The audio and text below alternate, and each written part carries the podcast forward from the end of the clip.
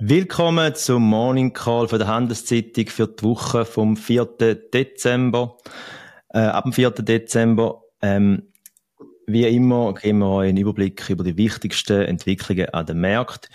Unsere Namen sind. Mein Name ist zumindest Klaus Wellershoff und der andere Typ heißt Peter Rohner.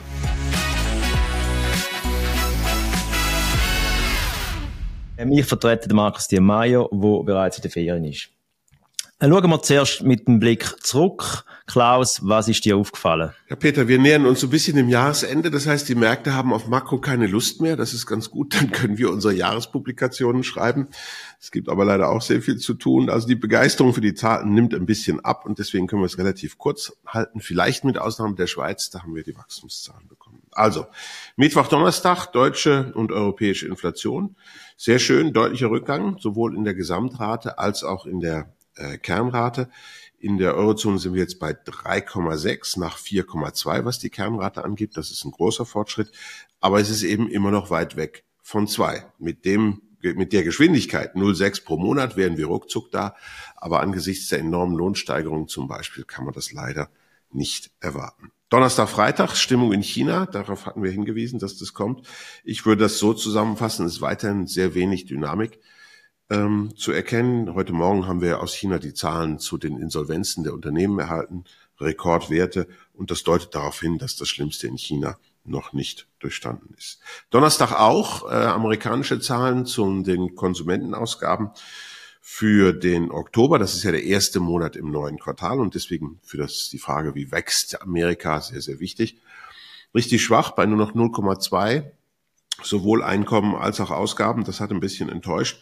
Und bei der Inflation hat sich dort auch nicht so wahnsinnig viel getan. Die Kernrate des Deflators dieser Ausgaben ist unverändert geblieben, ebenfalls ungefähr bei dreieinhalb Prozent. Und dann Freitag für uns in der Schweiz natürlich die wichtigsten Zahlen.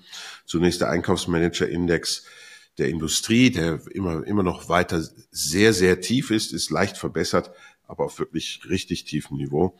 Und dann die Wachstumszahlen, da haben natürlich alle drauf gewartet. Die Schweiz ist immer mal so, die sind die letzten, die kommen ja auch aus Bern. Insofern ist das nachvollziehbar. Ähm, die, die Wachstumszahl, die im Quartal bei plus 0,3 Prozent gelegen hat, also im Vorquartalsvergleich und auch im Jahresvergleich bei plus 0,3 liegt. Das ist, glaube ich, wenn man sich das äh, vorstellt, heißt das, die drei Quartale davor war im Schnitt gar nichts. Und auch die 0,3 sind relativ, ähm, äh, ja, sage mal, sehr einseitig entstanden. Wir haben gesehen, das verarbeitende Gewerbe ist jetzt richtig in der Rezession. Deren Wertschöpfung lag im dritten Quartal über vier Prozent unter dem Vorjahreswert. Der Bau ist jetzt, glaube ich, im siebten Quartal negativ gewesen in der Quartalsveränderung. Auch die sind in der Rezession. Und auch der Finanzsektor ist in der Rezession. Die haben tatsächlich deutlich rückläufige Werte ähm, geschrieben. Dem Handel geht's besser, das ist eindeutig so.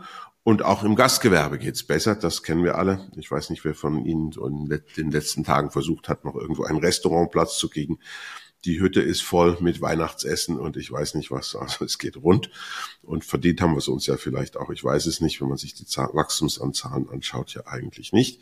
Was auch interessant ist, unsere Verwaltung wächst fröhlich weiter und auch das Gesundheitswesen. Also nichts da Fachkräftemangel, da wird Geld rausgepulvert, ähm, wie sich's gehört. Ähm, und dann, wenn wir nach vorne schauen, was ein bisschen bedenklich stimmt, weiterhin Konsumwachstumsraten haben abgenommen, sind immer noch auf einem schönen Niveau, das ist gut, aber es ist deutlich runtergekommen.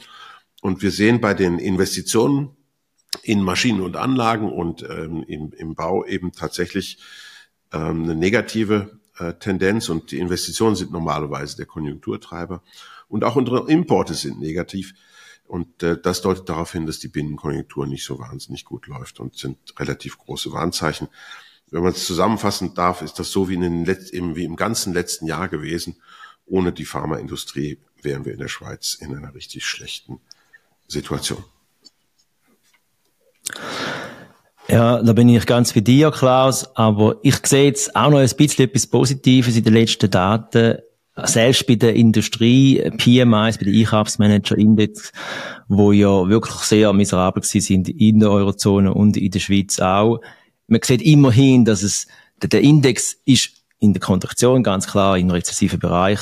Aber er ist leicht gestiegen und wenn, wenn man das kann bestätigen in den nächsten Monaten, dann heisst das vielleicht sogar, dass das Schlimmste vorbei ist oder man könnte es so übersetzen, es geht immer noch abwärts, aber nicht mehr so schnell. Und das ist immerhin schon mal etwas. Nachdem wir ja jetzt die letzten paar Monate ist immer nur in die, in die gleiche Richtung nach abgegangen. Und bei der Inflation, da, da hast du ja gesagt, das ist ja wichtig, ist ja Kerninflation. Immerhin auch dort sieht man, in der Eurozone ist die auch ein bisschen zurückgekommen. Und ist immer noch viel zu hoch, das ist klar, aber es geht auch da in die richtige Richtung, kann man so sagen. Natürlich ähm, heißt das nicht, dass es Notenbanken so einfach Zinsen senken und da wären wir schon beim nächsten Thema, nämlich an der Markt ist das große Ding, oder? Seit, seit mehreren Wochen geht es nur noch darum, wann kommt die erste Zinssenkung. Am langen Ende haben wir eine extreme Bewegung nach oben. Das heißt, in den USA sind die Treasuries, die Zehnjährigen bereits etwa bei 4,2 Prozent und vor nicht langer Zeit haben wir über 5, über 5 Prozent und mehr, also ist die 5 Prozent äh, äh, Hürde geknackt worden. Und das Ganze hat jetzt auch an den Märkten ziemlich Bewegung gegeben, an den Aktienmärkten. Sie steigen eine seit einem Monat sehr stark. Letzte Woche ist nicht mehr so viel los gewesen, aber immerhin auch die US-Märkte sind dann im Plus gewesen. Der SMA ist mehr oder weniger unbewegt. Und das heißt, auf, Jahres, äh, auf Jahressicht betrachtet haben wir ein deutliches Plus in den US-Märkten von je nach Index, der S, S, der S bereits, die S&P 500 ist 20% im Plus und der Nasdaq sogar 35%. Dann zu den Unternehmen, was ist letzte Woche mir aufgefallen und wichtig war, ich glaube, aus Schweizer Perspektive ist vor allem eine der Kollaps von, von, von Signa, vom Signa Imperium, von der Holding, äh, Immobilien, Holding vom René Benko. Und dort äh, ist halt aus Schweizer Perspektive der, sagen wir, das Kreditportfolio von, von Julius Baer im Fokus gestanden. Hat mich sehr überrascht, dass da wieder eine Schweizer Bank äh, eine grosse, wirklich eine grosse, es sind doch sechs, äh, 600 Millionen äh, im Risiko gestanden ist bei so einem einzelnen Kunden. Sonst ist, äh, ist wenig gelaufen. Mhm. Wir kommen bereits zum, zum Wahnsinn von der Woche, Klaus. Was meinst du, weißt du, Wahnsinn von der Woche? Jetzt hätte ich fast gesagt, dass du schon in Weihnachtslaune bist. Das, so, ich meine, wenn man mir Altersmilde nachsagen würde, okay, aber so einem jungen Mann wie dir, also Wahnsinn der Woche. ähm, ich würde sagen, COP 28 oder 29 oder 30, das ist ja fast wie italienische Regierung. Man kann gar nicht mehr mitzählen, wie viel es von denen hat. Ähm, mir ist aufgefallen, vor allen Dingen dort, die Erklärung der USA, Großbritanniens, Frankreichs und zehn weiterer EU-Staaten sowie Japans ähm, zum Thema Atomkraft, Atomkraft-Stromproduktion. Die haben sich äh, verpflichtet, zusammenzuarbeiten, damit die Stromproduktion aus Atomkraft bis zum Jahr 2050 verdreifacht wird. Und ähm, ja, das fand ich äußerst bemerkenswert. Man könnte jetzt sagen, unser Vorbild, mit dem wir die Welt da reformieren wollen, also ähm, also wer hat jetzt da in Europa äh, mit einigermaßen Gewicht keine Atomkraft? Das sind Deutschland, Italien, Österreich und die Schweiz. Also man könnte sagen, die Achsenmächte. Ähm, das Vor der Versuch dieser Länder der Welt zu zeigen, wie schön es auch ohne Atomkraft geht, hat nicht so ganz funktioniert. Und ähm, ich überlasse es jetzt mal unserem unseren Zuhörern und Zusehern sich zu überlegen, wo jetzt hier der eigentliche Wahnsinn ist. Egal nach Haltung, denke ich, kann man da eigentlich über das, was passiert ist, nur den Kopf schütteln. Ja, kann es ist, äh, es ist das Revival von Atom, oder? Aber wenn, wenn man die eine Frage, die nicht so ganz klar ist, ist auch sehr geopolitisch äh, bedingt, nicht nur von den Emissionen her. Dort ist einfach noch die Frage, woher kommt Uran, da muss man eine Lösung finden. Wenn man, wenn man will, äh, mit, mit Russland weiterhin nicht kann, äh, Handel betreiben. Ähm, zu meinem Wahnsinn von der Woche, ich würde gerade bei dem Thema bleiben, ich habe schon gesagt, das, der grösste, äh, es ist der grösste Kollaps, die grösste Firmenpleite in Österreich gewesen, das, ich glaube, das, da kann ich gerade noch mal wiederholen. Und Schweizer Privatbank Julius Bär steht mit drin, das ist für mich der Wahnsinn von der Woche gewesen. Ähm, schauen wir doch führen, was wird jetzt die erste Adventwoche wichtig. Also zu, aus, jetzt aus meiner Elder Statesman-Erfahrung, Peter, würde ich sagen, solche Benko-Geschichten werden sich immer wiederholen. Das ist schon wahnsinnig. Da hast du, das sehe ich ja auch genauso wie du. Aber die, die Menschen sind irgendwie in der Lage, dem Erfolg einfach den Erfolg nicht, äh, nicht ausreichend zu hinterfragen. Und häufig ist das mit Makrofaktoren verbunden. Ähm, das ist so, ich, ja. Ich, das, ich sehe das bei den äh, Big Seven in Amerika, die die amerikanische Aktienmarktperformance so beflügelt haben, eigentlich ganz ähnlich. Und wir haben es vorher in der Dotcom, davor in der Dotcom-Blase gesehen. Da entsteht sicherlich irgendwo was Gutes, aber meist eben nicht mit den Firmen, die so ganz nach oben gejubelt werden. Manche von denen sind nach ein paar Jahren einfach weg, wie Herr Benko mit seiner Signa. Was wird diese Woche wichtig? Ähm, ich glaube heute schon, die Schweizer Inflation wird uns beschäftigen. Die letzte Zahl war 1,7. Ich denke, jetzt geht es dann langsam aufwärts. Wir wissen ja schon, dass das bei den Mieten nicht nur jetzt ein Problem sein wird, sondern auch im kommenden Jahr. Die, die Zinsen sind gefallen, das hast du vorhin richtig gesagt. Das ist vielleicht die größte Entwicklung der letzten Wochen, wenn man das anschaut, so aus makroökonomischer Perspektive. Äh, Schweizer Bundesobligationen deutlich unter eins und die Inflationsrate wird jetzt Richtung zwei gehen, sich der zwei nähern.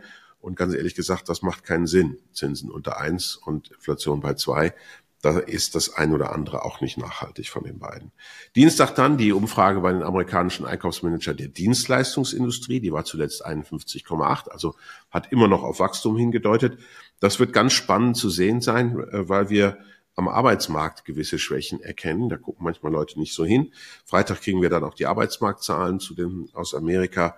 Dort ist die Erwartung äh, irgendwo dass auch im abgelaufenen Monat nochmal 150.000 neue Stellen oder vielleicht sogar etwas mehr geschaffen worden sind. Aber wo die Leute nicht hinschauen, ist bei der Frage, wie gut der Arbeitsmarkt ist darin, Leute, die sich arbeitslos gemeldet haben, wieder zu absorbieren.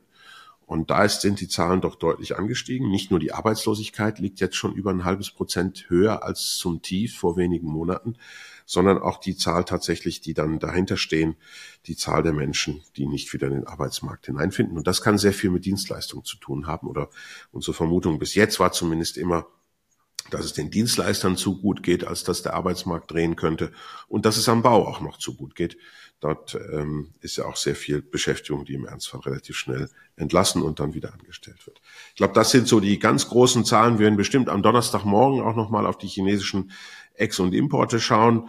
Eben genau aus dem Grund, den äh, Peter Rohner vorhin auch angesprochen hat, nämlich auf die Frage zu beantworten, wie steht's jetzt ähm, mit dem Güterzyklus auf der Welt?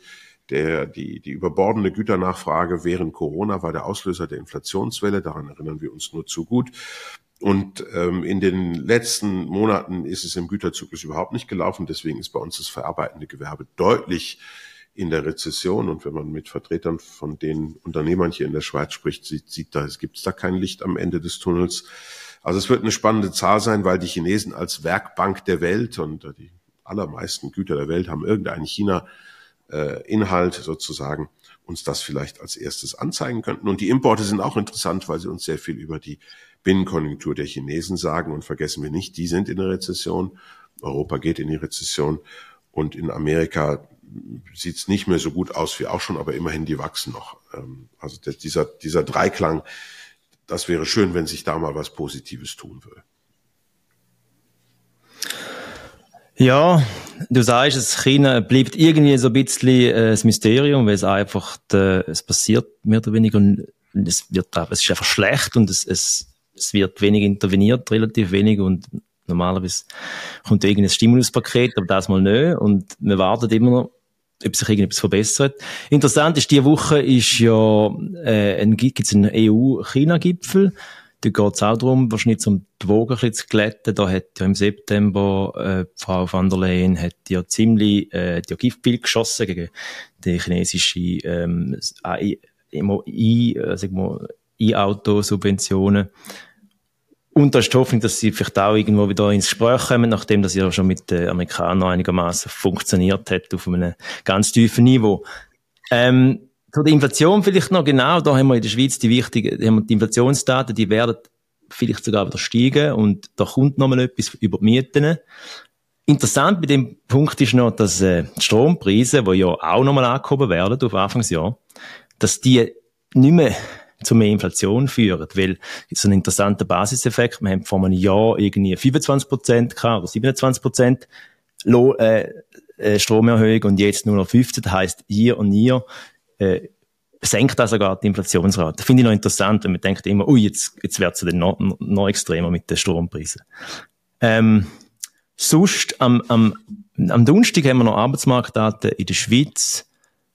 Die sind meistens nicht so spektakulär, aber dort wäre jetzt einfach meine Prognose, man sieht dort einfach noch nichts von irgendwelcher Trendwende.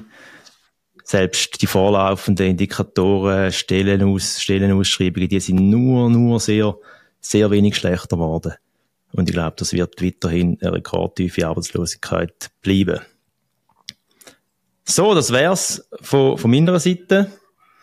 Ja, auch von meiner äh, COP28. Du hast es schon gesagt. Ähm, früher hat man gesagt, außer Spesen nichts gewesen. So, jetzt kann man sagen, außer CO2 nichts gewesen.